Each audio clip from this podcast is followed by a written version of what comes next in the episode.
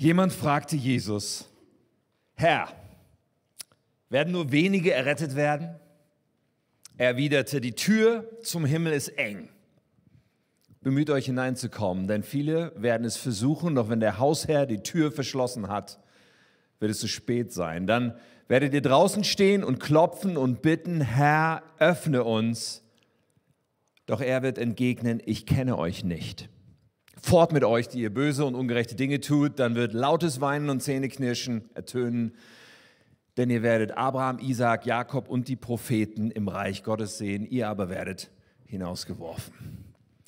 Jesus Christus, ich danke dir für diesen Karfreitag Gottesdienst und für diese Möglichkeit, dir zu begegnen. Du bist wie immer hier und du bist voller Liebe zu jedem Einzelnen und du möchtest uns begegnen. Ich bete, dass du sprichst. Ich bete, dass du uns die Augen öffnest für für das, was bei dir wirklich Realität ist und Wahrheit ist und dass wir unser Leben in deinem Licht sehen, auch heute. Danke, Herr. Amen. Ich saß in meinem Schlauchboot. Ich weiß nicht, ob ich, keine Ahnung, ich schätze mal, ich war vielleicht sieben, acht Jahre alt oder so. Ich weiß nicht. Wir waren an der Nordsee im Urlaub und ich schipperte zwischen seichten Wellen im Meer. Als ich sah, wie mein Vater auf mich zugeschwommen kam und er hatte weit aufgerissene Augen und zwischendurch fing er an zu rufen, Tim! Und er wirkte irgendwie ein bisschen panisch. Ich habe das gar nicht verstanden. Ich fand das eigentlich ziemlich entspannt in meinem Schlauchboot. Aber irgendwann erreichte mein Vater mich und schnappte sich dieses kleine Seil, was an dem Schlauchboot war, und zog mich zurück Richtung Ufer. Und er sagte, Tim, du bist immer weiter rausgetrieben. Und er hatte irgendwie offensichtlich Schiss bekommen, dass ich da irgendwie irgendwann, keine Ahnung, in Nordamerika lande oder so. Ich weiß es nicht.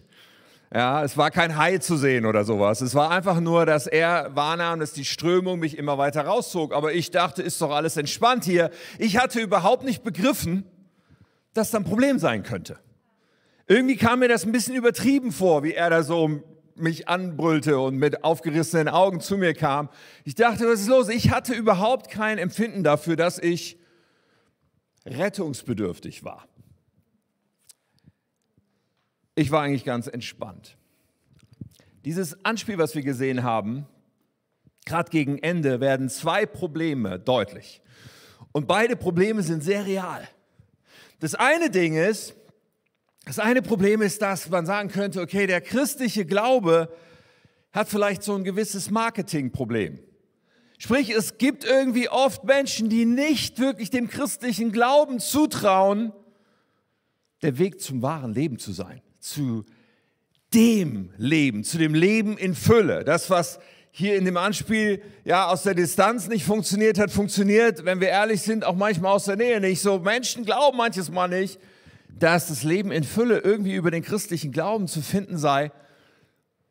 Und wir Kirchen, wir als K21 und viele andere versuchen ja einiges. Wir machen dann Flyer und machen Predigt rein mit Themen, die so richtig relevant sind für das alltägliche Leben. Und wir kreieren eine Atmosphäre, in der man sich wohlfühlen kann und haben eine Gemeinschaft, wo wir Menschen gerne drin aufnehmen und versuchen alles Mögliche und manchmal so, ich würde sagen, unglücklicherweise kann manchmal fast die Botschaft rüberkommen, komm zu Jesus und dann wird dein Leben noch ein bisschen besser. Das ist aber nicht unsere Botschaft. Ja, es geht nicht darum, dass dein Leben ein bisschen besser wird, sondern es geht irgendwie darum, dass wir unser Leben aufgeben und von Jesus ein neues Leben bekommen, ein ewiges Leben, ein Leben, was wirklich Sinn ergibt und zwar aus Gottes Perspektive und was damit zu tun hat, dass wir ihm nachfolgen. So, aber der christliche Glaube, keine Ahnung. Also Marketing ist manchmal ein bisschen schwierig in dieser Zeit und in unserer Gesellschaft. So Menschen trauen dem christlichen Glauben nicht unbedingt zu, wirklich das Leben zu bringen. So, das ist das eine Problem. Aber dann gibt es eine zweite Sache, die am Ende dieses Stücks dann noch rauskommt. Und damit will ich mich heute vor allen Dingen beschäftigen. Und da geht es um diese Tür. Diese unfassbar wichtige Tür die total zentral ist. Nicht nur, ja, sowohl deswegen, weil, weil es die Tür ist zum wahren Leben, aber damit verbindet sich, und das will ich auch unterstreichen, damit verbindet sich, das ist die Tür zum Himmel. Das ist die Tür, die Ewigkeit bei Gott im Himmel zu verbringen. Aber dieses Problem, was, was, was da deutlich wird, ist, diese Tür ist zu. Diese Tür ist absolut verschlossen. Und das ist ein Riesenproblem, auch wenn es viele Menschen vielleicht gar nicht als Problem wahrnehmen. Diese Tür ist absolut versperrt. Und wer bis zu seinem Tod diese Frage nicht klärt, was mit dieser Tür ist, für den wird sie tatsächlich für immer versperrt sein. Die Tür hat keine Klinke und kein Schloss, nichts auf unserer Seite, womit wir die Tür öffnen können. Okay, ich weiß nicht, wie es euch so geht, aber ich muss sagen, ich habe so ein bisschen nachgedacht. Gab es in meinem Leben mal eine Situation, wo es absolut nicht weiterging und bestimmt gab es das irgendwie, aber ich konnte mich nicht so richtig erinnern. So, es gab Situationen, wo ich dachte, hier ist Schluss hier geht es jetzt nicht weiter, wo ich irgendwie gefühlt alles versucht hatte. So, ich habe schon mal davon erzählt, wie ich mein wie ich mein Auto in so eine Schneeverwehungsberg reingefahren habe und dann stundenlang versucht habe, dieses Auto wieder freizugraben und absolut es nicht hingekriegt habe und völlig verzweifelt war, dachte, okay, wo finde ich jetzt irgendwie einen, einen, Bauern, der mit seinem Trecker vielleicht kommen kann, um die Karre da wieder rauszusehen. Ich weiß nicht, wie das gehen soll und äh, hatte ich schon stundenlang versucht und irgendwann hatte ich nochmal so die Idee, okay, ich versuche jetzt mit meinem Wagenheber an allen vier Ecken nacheinander das Auto hochzuheben und auf so Sandsäcke, die da in der Nähe rumlagen, draufzustellen und dann konnte ich tatsächlich mein Auto befreien. Also meine Erfahrung ist dann am Ende doch und vielleicht auch deine in vielen Situationen, wo wir erstmal denken, hier geht es absolut nicht, dass es dann doch plötzlich doch noch einen Weg gibt. Aber vielleicht sagst du nein, ich kenne auch die Situation, wo es wirklich keinen Weg gegeben hat, wo meine Ehe wirklich absolut am Ende war und sich auch nicht wiederherstellen ließ oder wo ein lieber Mensch vor der Zeit wirklich gestorben ist, obwohl ich so gehofft habe, dass es nicht passiert. Oder, oder vielleicht sagst du, ich kenne das sehr wohl. Aber wir Menschen, meistens gehen wir doch davon aus, naja, irgendein Weg muss es doch geben, oder? Irgendein Weg. Und auch wenn es um den Tod geht und was danach kommt, gut, viele Menschen sagen, keine Ahnung, da kommt gar nichts oder ich weiß nicht so genau. Wobei, wenn Menschen ehrlich zu sich selber sind, dann haben wir eigentlich ein Gespür von Ewigkeit in uns. Aber Menschen gehen dann so daran, naja, da würde es dann auch schon irgendeinen Weg geben. Wenn es einen Himmel gibt, dann werde ich da schon reinkommen. Dann wird es schon so klappen wie in dem Karnevalslied. Wir kommen alle, alle, alle in den Himmel. Keine Ahnung, das kennt kein Mensch wahrscheinlich. Karneval ist auch irgendwie. Aber egal. Man denkt so, irgendein Weg wird es schon geben. Das kann doch nicht so absolut zu sein. Doch Fakt ist, diese Tür ist absolut verschlossen. Und es gibt null Möglichkeit, dass wir diese Tür öffnen können. Also, wie im Schlauchboot damals, ist es allerdings so, dass Menschen es gar nicht bewusst ist, dass es überhaupt ein Problem gibt. Und wir Christen erscheinen manchmal wie mein panischer Vater, der mit aufgerissenen Augen auf mich zukam. Und Menschen denken manchmal, was haben sie, diese Christen, immer mit ihrem Hölle und Himmel und Gedöne und so weiter. Die sollen mal ein bisschen chillen und das Leben genießen oder so. Ich weiß es nicht. Also der Eindruck ist, da ist doch gar kein Problem. Aber ja, Paulus kannte das auch schon. Es ist ein Problem da, aber es kann sein, dass Menschen absolut das nicht sehen können. Paulus schrieb an die Korinther, wenn die gute Botschaft, die wir verkünden, 2. Korinther 4, für jemanden wie hinter einem Schleier erscheint, so neblig, so unklar, so ich raff nicht, worum das eigentlich gehen soll, dann sagt Paulus, zeigt es nur, dass er verloren ist. Und jetzt kommt was Krasses. Er sagt, der Satan, der Gott dieser Welt, hat die Gedanken der Ungläubigen so verblendet, dass sie das herrliche Licht der Botschaft nicht wahrnehmen können. Also es gibt irgendwie da ein Gap. Menschen können manchmal gar nicht begreifen, dass überhaupt ein Problem besteht. Und deswegen diese Botschaft, und das hat ja damit zu tun, wie diese Tür dann doch irgendwie sich öffnen kann vor uns, das ist dann gar nicht relevant. Viele sehen gar nicht, dass es das Problem der verschlossenen Tür gibt. So, heute haben wir Karfreitag und am Karfreitag soll es darum gehen, dass wir wirklich verstehen, was da geschehen ist und warum das nötig ist. Dass wir wirklich verstehen an diesem Karfreitag, wo der Grund dafür liegt, dass es keinen Weg gibt, dass diese Tür zu ist. Aber natürlich auch die gute Botschaft zu verstehen und zu verstehen, wie sie wirken kann für uns. Was ist das Problem? Warum ist die Tür zu? Das Problem ist Sünde. So, das ist wieder so ein Wort, was man heute kaum noch benutzt, ja. Was ist das überhaupt? Sünde. Also was ist das Problem? Das Problem ist, dass hier auf dieser Seite, auf der Seite des Menschen, ausschließlich Menschen sind, die ein Problem haben mit Sünde, während auf der anderen Seite bei Gott im Himmel, wisst ihr, da ist, Gott ist heilig Auf der anderen Seite, der Himmel ist heilig. Das heißt, da gibt es keine Sünde. Da gibt es nicht den Hauch und nicht den Ansatz von Egoismus oder Bosheit. Und auf der anderen Seite ist der Himmel, er ist heilig, Gott ist nur gut, Gott ist Liebe. Auf, äh, Im Himmel gibt es deswegen auch die ganzen Auswirkungen von Sünde nicht. Es gibt keine Krankheit, es gibt keine Tränen, es gibt kein Leid, es gibt keinen Tod. All das gibt es auf der anderen Seite nicht, weil Gott ist heilig. Und heilig ist absolut unvereinbar mit Sünde. Es ist total unmöglich, dass das zusammenkommt. Aber auf dieser Seite der Tür, wo wir Menschen sind, alle Menschen haben das gleiche Problem. Aus biblischer Sicht ziemlich klar beschrieben, zum Beispiel in Römer 3. Wir lesen das mal kurz, Römer 3, Vers 10. Da sagt Paulus, keiner ist gerecht, nicht ein einziger. Kein Mensch ist klug, keiner fragt nach Gott. Alle haben sich von Gott abgewandt, alle sind für Gott unbrauchbar geworden. Keiner tut Gutes, auch nicht ein einziger. Und dann sagt er in Vers 23 noch, alle Menschen haben gesündigt und das Leben in der Herrlichkeit Gottes. Also das Leben auf der anderen Seite von dieser Tür verloren. Das ist der biblische Befund. Alle Menschen sind verloren, weil alle Menschen sind nicht gerecht, weil alle Menschen sind Sünder. Und vielleicht sagst du, boah, das ist echt zu krass und zu heftig, wie kann das sein? Aber das ist der biblische Befund. Was ist Sünde überhaupt? Sünde kann man eigentlich mit drei Schichten, muss man das verstehen. Sünde ist einmal das, was wir denken und tun, wenn es nicht dem Willen Gottes entspricht.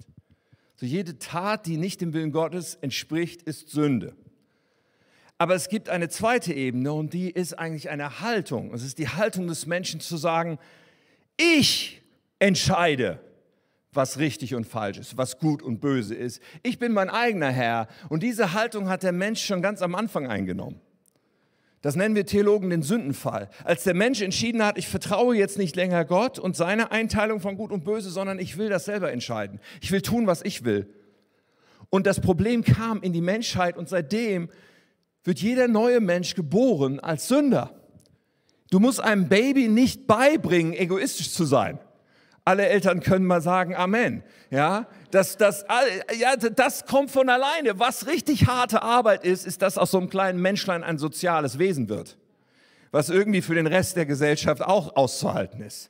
Ja, aber Egoismus, der Mensch ist nicht von Grund auf gut, sondern er ist von Grund aus erstmal selbstzentriert und böse. Das Problem ist die Sünde. So, die erste Ebene ist, was wir sagen, denken, tun. Die zweite Ebene ist unsere Haltung. Und die dritte Ebene von Sünde ist, Sünde ist eine Macht, die uns im Griff hat. Jesus drückt das so aus, er sagt, jeder, der sündigt, ist ein Sklave der Sünde, Johannes 8, Vers 34. Wir sind Sklaven von einer Macht, die hat uns sozusagen unter ihrem Besitz. Wir können gar nicht anders. Wir, wir gehören da jemandem und etwas, und das ist alles zusammengenommen das Problem der Sünde. Sünde ist ja so ein Wort, was wir heute in unserem Sprachgebrauch eigentlich nur noch für kalorienreiche Süßspeisen verwenden. Aber Sünde ist ein reales Problem. Menschen haben heute kaum noch ein Verständnis davon, was da überhaupt das Problem ist. Und, und Menschen sagen so leicht, ich bin doch gar nicht so schlimm. Ich habe doch niemandem was getan. Wo bin ich? Ja, es gibt andere schlimme Menschen so. Es gab Hitler und sowas. Heute gibt es einen Putin oder was weiß ich, wen du schlimm findest. Aber ich bin doch nicht so schlimm. Und wir realisieren nicht, dass wir alle Sünder sind. Ich stehe unter dieser Botschaft genauso. Ich bin davon nicht ausgenommen. Also falls du dich auf den Schlips getreten fühlst. Sünde ist unser aller Problem. Warum gibt es Sünde überhaupt? Nun, aus meiner Sicht ist Sünde eine logische Folge oder eine, eine unvermeidbare Folge von etwas eigentlich Schönem, nämlich wir haben eine freie Entscheidung. Wir haben einen freien Willen. Gott hat den Menschen geschaffen und er wollte eins, dass der Mensch ihn liebt, dass seine liebesvolle, liebevolle Beziehung ist zwischen Gott und dem Menschen. Aber Liebe beruht immer auf einer freien Entscheidung. Das heißt, es musste auch die Möglichkeit geben, sich dagegen zu entscheiden. Und die erste Sünde, die passierte im Himmel. Erstaunlicherweise hatten sogar die Engel eine freie Entscheidung. Es gab diesen Engel namens Luzifer, der sich entschieden hat, selber Anbetung zu wollen, statt sie Gott zu geben. Und dieser Luzifer, den wir heute Satan oder Teufel nennen, der kam zu Menschen und er säte diesen Zweifel sowohl am Wort Gottes, hat Gott wirklich gesagt, als auch an der Liebe Gottes. Oh Gott weiß, ihr werdet sein wie Gott, wenn ihr nur das Gebot brecht. Und der Mensch hat sich darauf eingelassen und hat gesagt, oh ja, ich nehme es selber in die Hand, ich werde mein eigener Herr. Und Sünde kam in die Welt. Und diese Folge von wir alle haben gesündigt und sind Sünder, sind Sklaven der Sünde, ist damit einhergegangen. Und wenn du sagst, boah, das ist aber irgendwie heftig und krass und so, und alle sind Sünder, wie kannst du das sagen? Ich bin doch. Wenn, wenn, wenn das in uns ist, dann haben wir wahrscheinlich noch nicht das Problem der Sünde verstanden. Dann haben wir wahrscheinlich noch nicht verstanden, wie ernst die Lage ist. Und was mir auffällt, ist, dass wir auch als Christen, selbst wenn wir an irgendeinem Punkt mal den Moment hatten, das zu verstehen, dass wir auch als Christen den Ernst der Lage aus dem Blick verlieren können. Weil wir nämlich in einer Welt leben, wo so viele Dinge ja alle nicht so schlimm sind. Zumindest denken das Leute. Ja, ist ja alles nicht so ein Problem. Das muss man ja nicht so ernst nehmen oder nicht so genau nehmen. Und egal welches Thema es ist, ob das Thema der Sexualität ist oder das Thema, wie wir mit unserem Geld umgehen, wie wir mit unserer Zeit umgehen, wie wir mit anderen Menschen umgehen, wann wir irgendwie denken, jetzt kann man vielleicht auch mal so ein bisschen Abstriche an der Wahrheit machen und eine kleine Lüge benutzen. Bei allen möglichen Themen gibt es eine Riesenlücke zwischen dem, was in unserer Welt scheinbar kein großes Problem ist, und dem, was die Bibel sagt. Und die Bibel klar als Sünde benennt. Und Sünde ist ja nicht etwas, auch für uns Christen, wo wir sagen, so ganz klar, easy, das lasse ich einfach sein. Nein, Sünde, im Hebräerbrief heißt es, es ist die leicht umstrickende Sünde. Es ist etwas, was subtil daherkommt und was immer wieder attraktiv erscheint. Gott ist heilig. So, und das ist auch für uns schwer zu verstehen, was das eigentlich ist, heilig. Aber heilig bedeutet, Sünde hat keinen Platz. Punkt absolut keinen Platz. Da gibt es in dem Satz auch kein eigentlich. Bei uns Menschen gibt es ja oft ein, eigentlich in irgendeinem Satz. Also wenn ich zum Beispiel sage, unser Kater Socke, der darf eigentlich nicht ins Schlafzimmer. Dann seht ihr, in diesem Satz ist ein eigentlich, weil manchmal steht die Schlafzimmertür halt doch ein Spalt offen und dann zack ist er doch da drin und liegt bei uns im Bett, obwohl ich das eigentlich nicht will. Aber bei Gott in dieser Frage der Heiligkeit Gottes gibt es kein eigentlich. Da gibt es kein eigentlich, dafür die Sünde nicht in den Himmel rein. Aber nein, es ist etwas Absolutes. Gott ist heilig und du musst dir das so vorstellen, wie Licht und Finsternis absolut unvereinbar sind und nicht koexistieren können. Kann der heilige Gott nicht mit Sünde koexistieren? Es ist ausgeschlossen. Es ist unvereinbar. Die Schuld steht dem im Weg und das müssen wir wirklich verstehen. Solange das so ist, wird es nie dazu kommen, dass diese Tür sich öffnet. Sünde hat eine Konsequenz und diese Konsequenz nennt sich Schuld. Schuld ist das, was bezahlt werden muss. Es ist das, was, was, was wieder gut gemacht werden muss. Es muss ausgeglichen werden. Und solange Schuld auf unserem Leben ist, ist diese Tür verschlossen. Das ist nicht schön, darüber nachzudenken, aber das zu verstehen ist nötig. Wir müssen das sacken lassen und verstehen. Johannes sagt, wenn wir sagen, wir seien ohne Schuld, Johannes 1, Vers 8, 1. Johannes 1, Vers 8, wenn wir sagen, wir seien ohne Schuld, betrügen wir uns selbst und die Wahrheit ist nicht in uns. Das ist wesentlich zu verstehen. Wir alle haben dieses Problem. Nun, Gibt es jetzt da irgendeine Möglichkeit, dass diese Tür sich trotzdem öffnet? Erstmal müssen wir verstehen, nicht aus eigener Kraft. Hier gibt es keine Klinke, kein Schloss, keine Möglichkeit. Wir können nicht so, wir können auch nicht mit guten Taten aufwiegen, was wir an Sünde als Problem haben. Es ist ausgeschlossen. Es gibt keine menschliche Möglichkeit. Wir können das nicht tun. Die Schuld steht uns im Weg. Und weißt du, wenn Gott, hör mich, wenn Gott diese Tür öffnen würde und würde Sünde in den Himmel hineinlassen, wäre das kein Himmel mehr. Dann wäre es es gibt diese Möglichkeit nicht. So dieses Problem der Schuld muss irgendwie erst gelöst werden. Nun, wir brauchen Hilfe und wie gut ist das, dass Gott das alles nicht egal ist. Und dass Gott das von Anfang an niemals egal war. 1 Timotheus 2, Vers 3 und 4 steht, Gott, unser Erlöser, möchte, dass jeder gerettet wird und die Wahrheit erkennt. So, das ist die Lage bei Gott. Er will, dass da, da, dass da was passiert. Und jetzt können wir so einen Vers lesen und denken, also doch, schwamm drüber. Vielleicht gibt es doch dieses eigentlich. Gott will uns also alle retten. Naja, super. Äh, Moment, so einfach ist es nicht. Die Schuld ist immer noch im Weg. Wir können nicht Sünde und Heiligkeit vermischen, ist ausgeschlossen. Also entschied Gott sich, die radikalste Tat zu vollbringen, die jemals vollbracht wurde. Und in 1 Timotheus steht auch, es gibt nur einen Gott und einen Vermittler zwischen Gott und den Menschen. Das ist Christus Jesus, der Mensch geworden ist. Gott entschied sich, Mensch zu werden. Und nicht nur das, er gab sein Leben, um alle Menschen freizukaufen. Das, worum es an Karfreitag geht, hatte einen Grund. Alle Menschen freikaufen. Ich habe noch zwei weitere Bibelstellen dazu. 1. Petrus 2.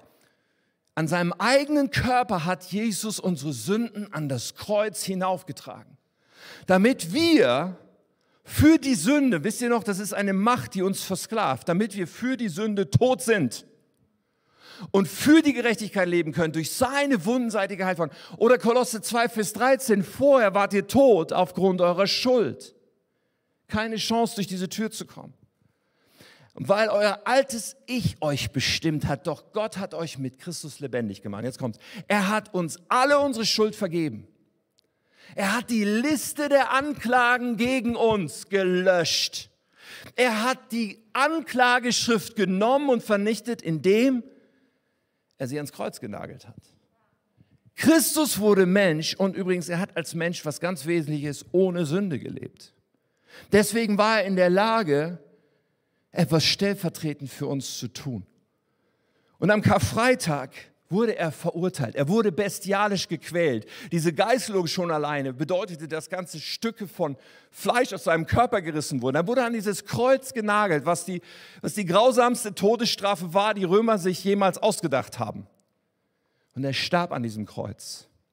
Aber dadurch hat er die Grundlage geschaffen für das, was wir in diesen Bibelstellen gelesen haben, dass wir freigekauft werden, dass wir für die Macht der Sünde tot sind, dass wir stattdessen ein neues Leben bekommen, dass wir die Sünde loswerden können, dass die Anklage vernichtet wird. Jesus starb stellvertretend für uns an diesem Kreuz. Er trug unsere Schuld. Das heißt, es besteht jetzt die Möglichkeit, dass wir zu dieser Tür kommen und da keine Schuld mehr auf unserem Leben ist.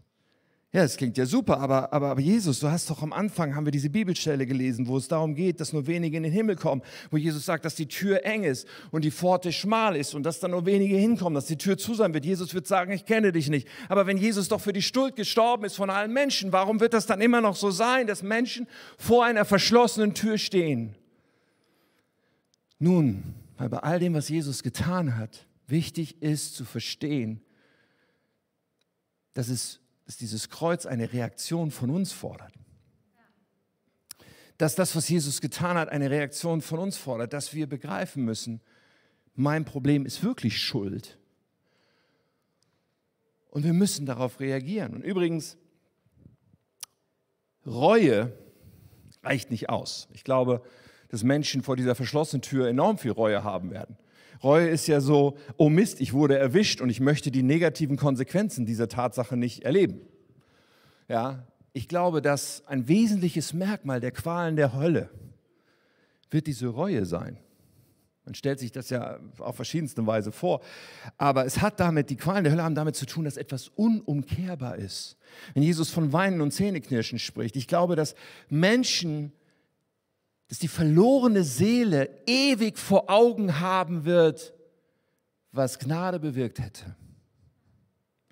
Und diese Reue ist ein unfassbarer Schmerz. Aber es ist zu spät. Das, was es als Reaktion auf das Kreuz braucht, passiert hier und jetzt in diesem Leben. Und das, was es als Reaktion braucht, ist Buße und Glaube. So Buße ist wieder so ein altes Wort, was man kaum noch benutzt, oder? Ich habe mal versucht, das zu definieren. Okay? Was ist Buße? Buße bedeutet die Umkehr als aufrichtige und gründliche Änderung der Absicht. Also umzukehren, von ganzem Herzen aufrichtig, gründlich, die Absicht des Lebens zu verändern, die Richtung zu verändern. Und das umfasst Erkenntnis, Betroffenheit und Willen. Erkenntnis heißt, ich muss verstehen, ich bin ein Sünder, ich habe ein Problem mit Schuld. Und zwar Gott gegenüber. Das ist das Erste, was passieren muss. Das Zweite ist Betroffenheit, eine, eine, eine göttliche Traurigkeit über meinen Zustand der Verlorenheit. darüber, dass Sünde mich wirklich von meinem liebenden Schöpfer trennt. Das ist was Emotionales in gewisser Weise, auch wenn das vielleicht jeder nicht, nicht genau gleich erlebt, aber eine Betroffenheit und dann der Wille, die Entscheidung, ich werde meine Richtung ändern, ich werde mein Verhalten ändern. Ich kehre um und will ab jetzt den Willen Gottes tun. Heißt es, dass wir das immer hinkriegen, dass wir nie auf die Nase fallen? Das heißt es natürlich nicht. Wir werden immer wieder erleben, dass wir scheitern, dass wir auf die Nase fallen, dass das, was über Jahre und Jahrzehnte vielleicht in unserem Leben geprägt ist, uns nicht so schnell loslässt. Aber unser Wille ist, Jesus, ich will deinen Willen tun. Und immer wenn mir das deutlich wird, wo ich falsch liege, werde ich wieder aufstehen und werde dir nachfolgen. Und darum geht es. Das ist Buße. Und Buße kommt immer zusammen. Das sind wie zwei Seiten der gleichen Münze. Buße kommt immer zusammen mit Glaube. Wahre Buße und wahrer Glaube kannst du nicht trennen. Deswegen habe ich mir gedacht, okay, was ist Glaube? Glaube bedeutet eine innere Gewissheit, dass Christus, also Jesus ist der Sohn Gottes, der Christus, der Retter und sein Evangelium, dass es die Wahrheit ist. Dass es wirklich die, die, die, die, die Möglichkeit ist, durch diese Tür zu kommen. Gepaart damit, dass wir ihm unser Leben umfassend anvertrauen, dass wir sagen, ich gebe dir mein ganzes Leben, ich gehöre dir. Und seinem Willen gegenüber gehorsam zu sein, sprich, du bist jetzt mein Herr. Das ist Glaube. Buße, die Umkehr, dieses mit, mit allem, was ich bin und habe, ich, ich, ich ändere meine Absicht, ich ändere meine Richtung und ich glaube. Ich weiß, es ist die Wahrheit. Und darauf baue ich jetzt mein Leben. Dem vertraue ich jetzt mein Leben an. Ich tue sein Willen. Das ist die Reaktion. Buße und Glaube. Und dann erleben wir, Jesus sagt es ja in Johannes 14, Vers 6, ich bin der Weg, die Wahrheit und das Leben. Niemand kommt zum Vater außer durch mich. Wenn wir mit Buße und mit Glaube reagieren, gilt das, was Jesus am Kreuz getan hat für uns. Dann wird das gültig sein stellvertretendes Opfer. Aber es ist der einzige Weg zum Vater. Es ist der einzige Weg, wie wir schuldlos werden, um einem heiligen Gott begegnen zu können. Nun, Buße ist kein populäres Thema, aber ich möchte unseren Augenmerk heute bewusst darauf lenken, weil es so befreiend ist. Weil es zu realisieren, unser Problem, ja, Fakten sind Freunde. Es ist wichtig, dass ich wirklich die Erkenntnis umarme, okay, ohne Jesus bin ich verloren. Und zwar absolut ohne eigentlich, ohne Möglichkeit. Ich bin verloren, ich kann nichts tun. Aber wie gut. Aus Liebe hat er sich für mich geopfert.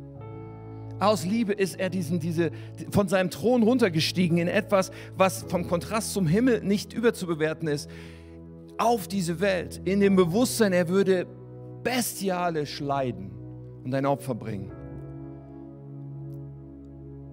Und Buße zu tun als Reaktion damit meine Schuld getilgt wird.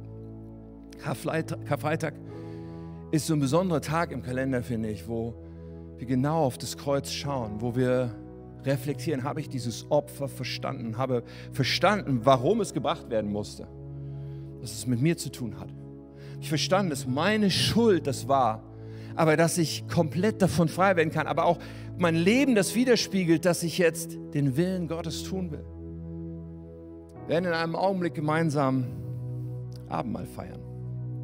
Und Abendmahl, ja, ist ein Moment, wo wir dankbar sind, wo wir uns erinnern an das, was Jesus getan hat. Es ist auch ein Ausdruck von Teilhabe. Wir nehmen Brot und, und, und Saft zu uns, weil wir teilhaben an dem Leib von Christus und an dem Blut, was er vergossen hat. Aber wisst ihr, Abendmahl, bevor wir das nehmen, möchte ich dich mit zwei Fragen konfrontieren. Die erste, lautet, ob du überhaupt ganz grundlegend mal Buße getan hast und sozusagen umarmt hast, dass deine Schuld ein Problem ist. Dass Schuld ein Problem ist, was dich von Gott trennt. Um dann zu sagen, ich will heute beginnen zu glauben. Ich will heute diese Umkehr tun und mein Vertrauen ganz und gar auf Jesus setzen und seinen Willen in meinem Leben tun. So, ich werde ich kann dir nur anbieten, weil Jesus es anbietet, dass du heute diesen Schritt gehst. Und ich, ich werde gleich ein Gebet anbieten, was du beten kannst, um auszudrücken, Jesus, dir soll mein Leben gehören. Sei mein Herr und Retter. Ich tue Buße für alles. Du befreist mich von meiner Schuld. Aber ein zweites, und das sage ich zu uns allen, vor dem Abendmahl. Das Abendmahl ist auch immer eine Einladung der Selbst- Prüfung.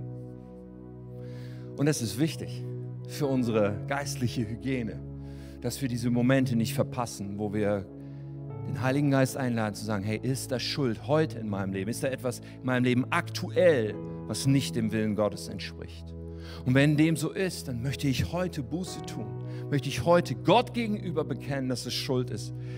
Und ich mache dir Mut, vielleicht auch bevor du gleich, das Abendmahl wird an Station sein, es ist auch absolut powerful, wenn du vielleicht zu einem Christen gehst, dem du vertraust und sagst, darf ich dir Schuld bekennen, bevor ich das Abendmahl nehme.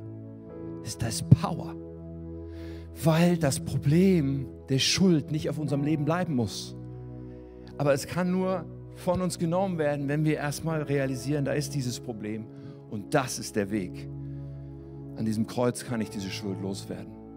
Wenn wir unsere Schuld bekennen, ist er treu und gerecht, sagt die Schrift, und er vergibt uns. Und deswegen kannst du dann zum Abendmahl gehen und schmecken und sehen, dass du Anteil hast an diesem Opfer. Das Evangelium ist immer noch das Gleiche. Die Einladung ist immer noch das Gleiche und damit schließe ich. Das Evangelium ist nicht, dein Leben wird ein bisschen besser, wenn Gott in deinem Leben ist, sondern das Evangelium ist, wie Paulus es in Apostelgeschichte, äh, wie Petrus es dort predigt. Er sagt, kehrt euch ab von euren Sünden und wendet euch Gott zu, damit ihr von euren Sünden gereinigt werden könnt. Das ist und es bleibt das Evangelium. Es geht darum, dass wir mit dieser Schuld nicht zu Gott kommen können, aber Christus das Opfer gebracht hat. Und deswegen können wir dann voller Freude sein. Deswegen können wir dann voller Zuversicht sein, weil Christus uns diese Tür dann öffnet Wollen wir gemeinsam beten? Und ich lade dich ein, diese Momente zu nehmen jetzt für deine persönliche Antwort, für den Raum für den Heiligen Geist. Herr, wo ist für mich heute angesagt, Buße zu tun? Und dann werde ich auch dieses Gebet anbieten, falls du überhaupt starten möchtest, damit Jesus nachzufolgen. Lass uns gemeinsam beten.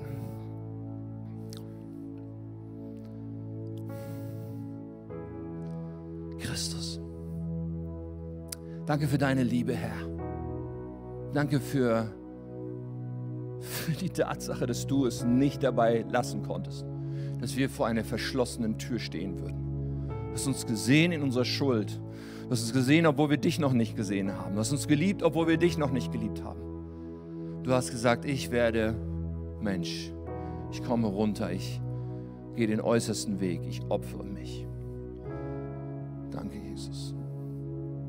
Bete, Herr, dass du in uns immer wieder eine Sensibilität machst dafür, wie schwerwiegend Sünde wirklich ist in unserem Leben. Und immer eine leichte Bereitschaft schaffst, dass wir Buße tun. Wir müssen nicht leben mit dieser Schwere. Wir müssen auch nicht leben mit einem klebrigen Gefühl. Aber wir müssen leben mit Klarheit der Nachfolge. Jesus, dir gehört unser Leben. So bete ich das heute mit jedem, der in seinem Leben gerade diese Frage stellt. Heiliger Geist, zeig uns Schuld. Wir wollen sie dir bringen, wir wollen Buße tun, wir wollen Vergebung erfahren. Und wir wollen dir danken von Herzen für dein Opfer.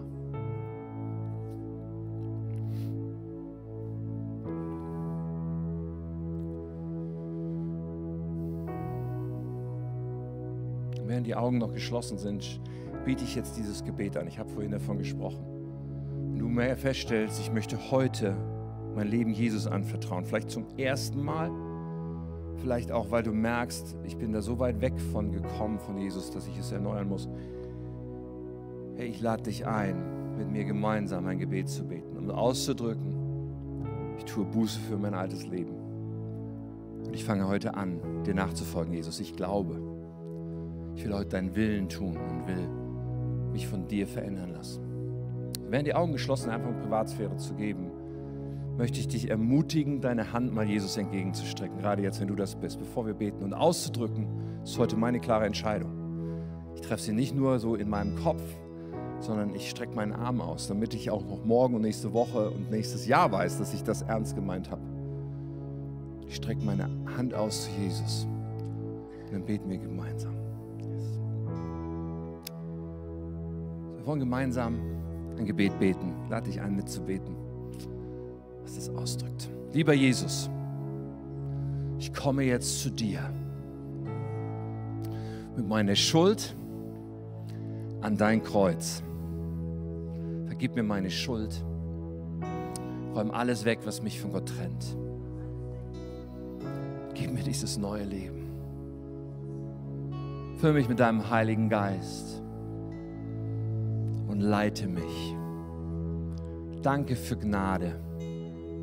Danke für deine Liebe. Danke, dass ich dein Kind sein darf. Ich will dir immer nachfolgen.